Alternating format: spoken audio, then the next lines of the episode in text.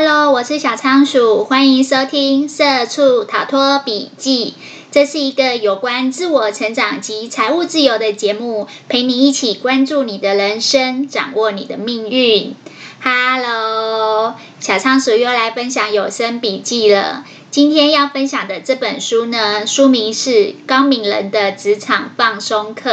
高敏人的职场放松课，作者是武田有纪。这是我们的第五集。今天呢，小仓鼠要跟大家讨论的一个是高敏人常犯的错误。高敏人常犯的错误。那第二个主题当然就是大家如何解决这个错误呢？高敏人有一个常犯的错误是，他觉得自己不能讨厌别人。诶，你有这样吗？因为呢，高敏人的个性比较敏感，他都有一种特质，就是说很注重人际关系，常常会有一种错误的观念，是他觉得如果要跟所有的人打好关系，尽量跟大家交好，就是幸福。我们上次有说嘛，阿德勒说，人最多的烦恼都是来自于人际关系。那所有的烦恼来自于人际关系，但是阿德勒也有说，很多事情一体两面。我们所有的幸福来源也是来自于人际关系，就是当我们跟别人互动良好的时候，我们也会感觉到呃很满足，然后有归属感。那为什么说高敏人很在意自己不能讨厌别人，甚至不允许自己讨厌别人？就是因为他觉得我要跟所有人交好，我要跟所有的人打好关系，这样才会幸福。有这样子的错误观念在脑海里面，所以很容易让自己不允许自己去讨厌别人。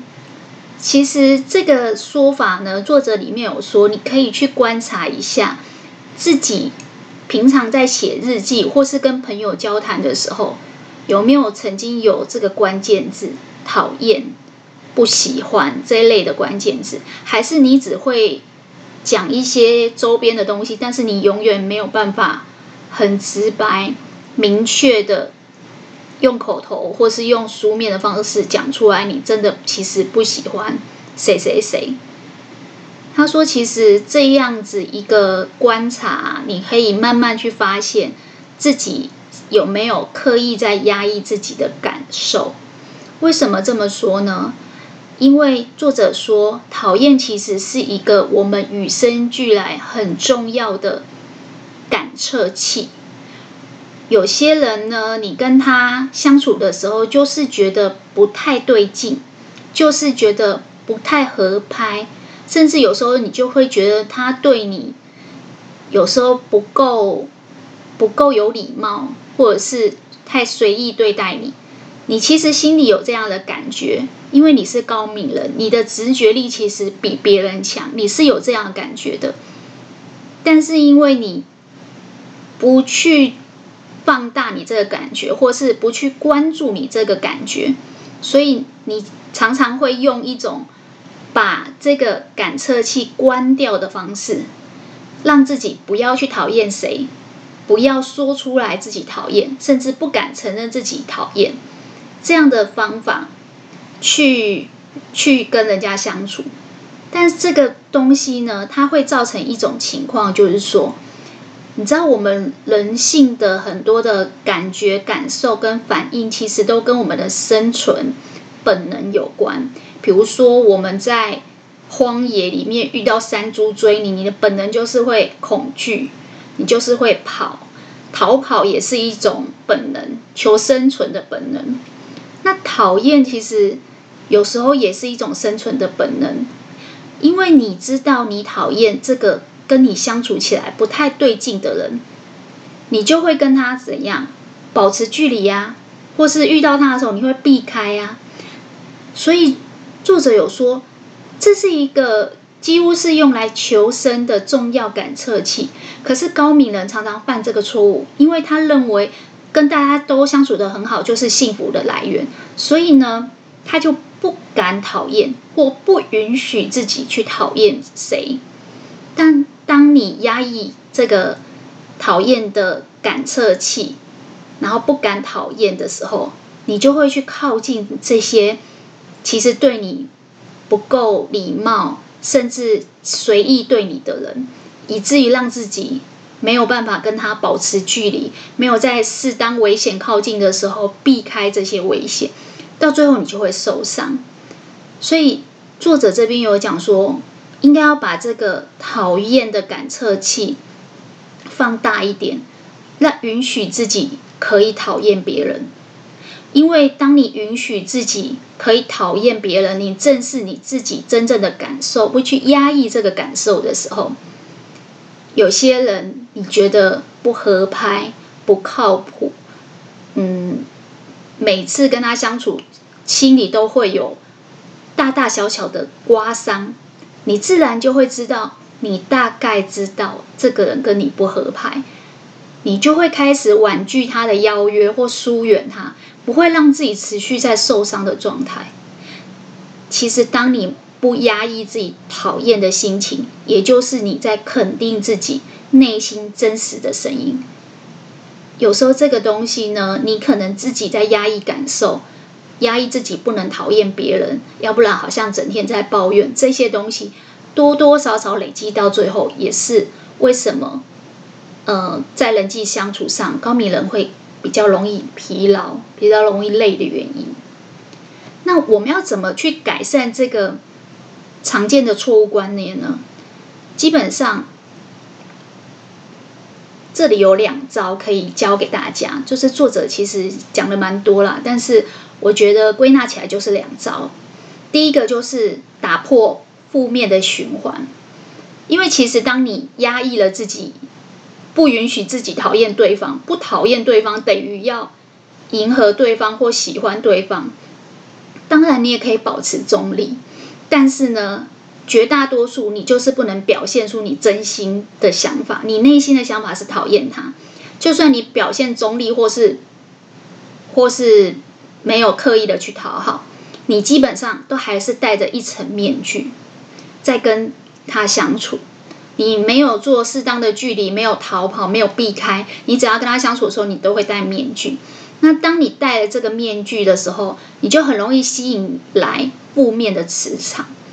这个小仓鼠刚开始在看的时候，也在想，为什么会这样呢？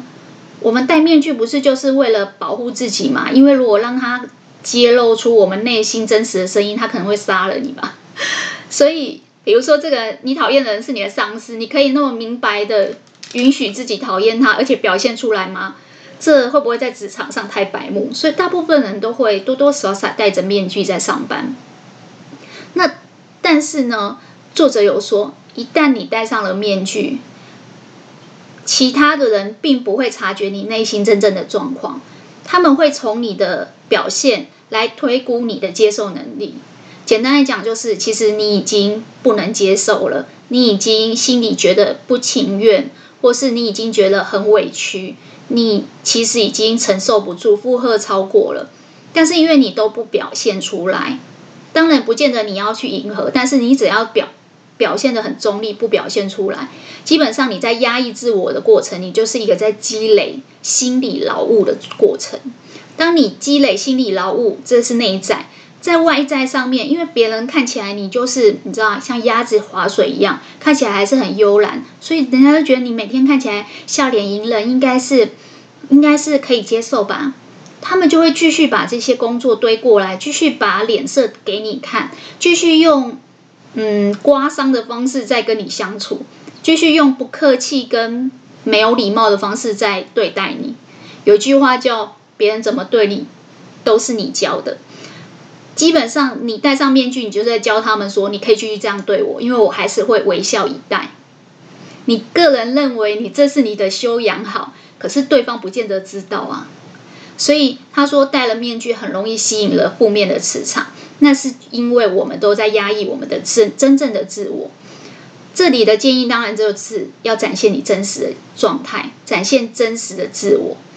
为什么要这么做呢？作者有两个理由，一个是。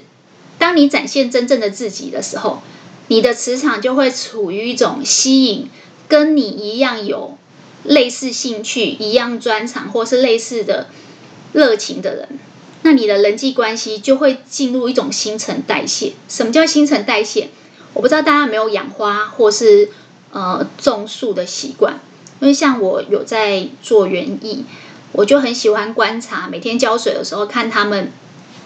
分化再分化。一刚开始是一个对开的叶子，接下来在十字轴线上再分化另外一对叶子，一一个一个，然后推陈出新，所以你会发现新长出来的枝芽颜色特别的鲜嫩，然后特特别的浅，然后它们就是这样一个一个对开，这个就是在新陈代谢。当然比较早之前开出来的，它的颜色叶片就会比较深，那。这个人际关系其实跟我们的植物是一样的，一定要透过每天每天的新陈代谢，你才可以保持这个生命循环生生不息。那他就说，如果你过去身边沉积的、累积的都是一些你戴着面具吸引来相对负面、对你很随意的人，那你的人际关系当然就是会相对带给你比较多的烦恼。就像阿德勒说的。但如果你懂得利用新陈代谢，慢慢的展现自己，去吸引你的同好，你就会发现说，哎，你的关系好像透过这样一层一层的新陈代谢以后，哎，状况就变好了。还有一点呢，就是我们吸引了同好以后，我们的心呃身心状态就会比较不用担心孤单跟寂寞。记不记得一刚开始我们有说，我们是因为想要跟大家相处得很好。所以尽量不表现出自己讨厌别人，尽量呃戴着面具或是压抑自己。其实这都是因为我们对于自己想要在群体当中得到归属感，不想要一个人很孤单很寂寞所去做的方式。但是作者的意思是说，基本上你用戴着面具这样的方法呢，效果是很差的，这是很常见的错误。相反的呢，很多事情一体两面。高敏人的特质就是直觉力很强，应该要善用这个直觉去吸引他的同行。它里面有讲了两个方法，我自己把它归类成主动去寻找，或是被别人寻找。主动去寻找就是说，可以去上一些课程，或是去一些个人独立的小店，因为通常有一些独立创业的小店，这个。店整个风格跟特色都很有老板自己的理念跟特质，通常会吸引来的也都是喜欢这个同同一类类型的人。嗯，举例来讲，像小仓鼠自己有在收集一些文具，那我就会去一些有特色的文具小店，而不是去传统的那种连锁店。原因是因为有些老板他可能会自己从日本、瑞典。法国一些很特殊的品牌里面挖掘一些很有特色的商品，而这个东西呢，通常你在一般的卖场是看不到的。那相对呢，当你有在收集这样的东西的时候，你分享给你身边的人，你就会发现，哎，很多人跟你有类似的嗜好的都去过那间店，所以这个就是同好会聚集的地方。也是高敏人会聚集的地方。另外一种就是说，去上一些软性的课程，有些手作啊，或者创业啊，或者是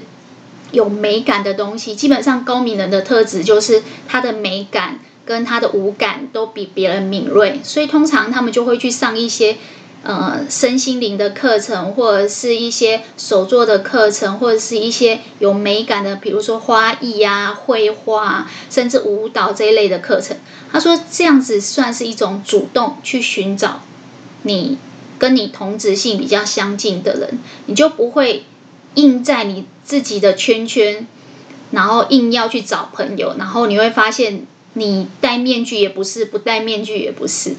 还有一种主动找的方法是在你的朋友的周遭。有一句话叫‘三观’。”不同不相为谋，基本上你们的价值观如果不相近，很难做朋友。就算做朋友，也很难做得很深，或是做得很长久。所以你的朋友通常他吸引来的周边的人，三观也是跟他相近的，可以透过共同朋友的方式去找朋友，这是一种方法。那还有一种呢，就是被别人找。呃，这边呢，作者有说到，其实你可以把你平常所思所想的想法、概念，或者是你的兴趣、嗜好、专长，用分享讯息的方式去分享出去。有时候你会发现说，哎，就会有人跟你有类似的共鸣，他就会给你回馈。其实这一点，我觉得 也是小仓鼠为什么把这一段截取出来的原因，因为小仓鼠自己开始经营部落格以后。那个方格子的追踪人数是直线上升。虽然有些朋友只有在听 Podcast 的，不一定会去看部落格，但我发现这感觉是两个不太一样的族群，但是中间是会互通的。但是不管怎么样说，不管是透过文字的部落格，或是透过 Podcast，我都有发现，哎，很多的同号是重复的回来点阅我的。文章看，然后给我留言，或者是帮我按爱心，因为我是用在方格子嘛，所以有很多人。那我回头去看他们的文章的时候，我发现我觉得很奇妙，就是我们甚至会有看到同一本书，或者是我们会有在他的文章里面会有看到一些关键字，都我都觉得是我写的，那种感觉就是觉得怎么这么怎么有这么同质性，或是共鸣度这么高的。的的粉丝在这边，那我后来自己的感觉是，我觉得也许就是因为我有把我的所思所想，透过分享的方式写成部落格文章的方式去分享给其他的人，所以我也同时有了一个平台可以去被别人找到。所以作者说，主动找跟被别人找到，如果你没有时间去上课或去去从你的朋友的共同朋友里面去找，那你如果有在写文章，或者是你有像我在做节目，你就等于是有在发出讯息。你发出讯息的时候，你就会吸引来相近磁场的人，而不需要再戴着面具跟他们相处。然后还有一点，我自己的方式也算是半主动，就是说我会去回应别人的贴文。如果我看别人的文章，我有所思有感觉的话，我就会把我的感想回想回应给他，然后让他知道说，其实你的文章写得很不错，我很有共鸣，应该说有所启发，所以就是可以互相打气，一起努力下去。那这个我觉得，呃，作者用了这两招教你如何摆脱我们高明人其实一样的特质。有时候我们会错误使用我们的人格特质，导致于我们以为不能讨厌别人，而进入了负向循环，就是戴上面具以后，每天就被这些人耍得团团转。其实，吸收一下今天这个新观念，人际关系跟植物一样，如果要生生不息，也是需要新陈代谢。如果他跟你三观不合，就让他走吧，因为。你的元气精力有限，应该用来吸引跟你有一样的同好、同质性，而且跟你一样珍惜彼此之间的关系的人，这样子才有意义。好啦，今天我们讲了两个主题，一个是高敏人常见的错误，答案是不允许自己讨厌别人；第二个是如何改善这个错误。呃，作者有提到，第一个，你要主动的展现自己；第二个，你要去寻找你的同好。先安内再攘外，安内就是说，你内心自己的真实想法，你要予以肯定。你讨厌就是讨厌，这就是你真实的状态，不需要压抑或者是不敢表现，应该要真实的展现你自己的心声。第二个就是攘外，就是。那你要让你身边的人充满了同好，还是充满了压迫你的人？当然就是第二个了。所以我们要主动的去寻找我们的同好，或是发出讯息让别人找到你。恭喜你今天又多吸收了一个有关高敏人的新观念哦。希望这个观念对你的人生有所启发。今天小仓鼠的笔记呢，就分享到这边了。如果呢，今天的分享对你有帮助，也希望大家把听到最认同的一句话或是一个概念回馈留言给我，让我们一起成长进步。拜拜。